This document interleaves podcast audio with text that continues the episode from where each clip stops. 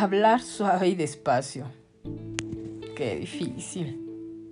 Pero fíjate, John Wayne, un famoso actor norteamericano e ícono cinematográfico, dijo una vez, habla suave, habla despacio y no digas demasiado. A mí en lo personal me cuesta seguir su consejo porque hablo rápido y no siempre lo hago con suavidad ni limito mis palabras.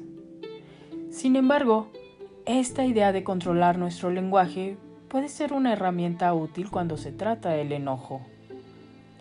En algunas lecturas dice que uno debe ser tardo para hablar.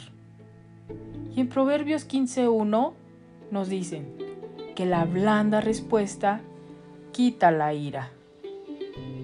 Entonces, con la ayuda de algunas lecturas y proverbios, podemos aplacar las situaciones caldeadas y controlamos nuestras palabras. Responder con amabilidad y delicadeza a las personas enojadas puede fomentar la unidad. Por lo tanto, te sugiero, muérdete la lengua antes de que ésta despedace a los demás. Cuidado.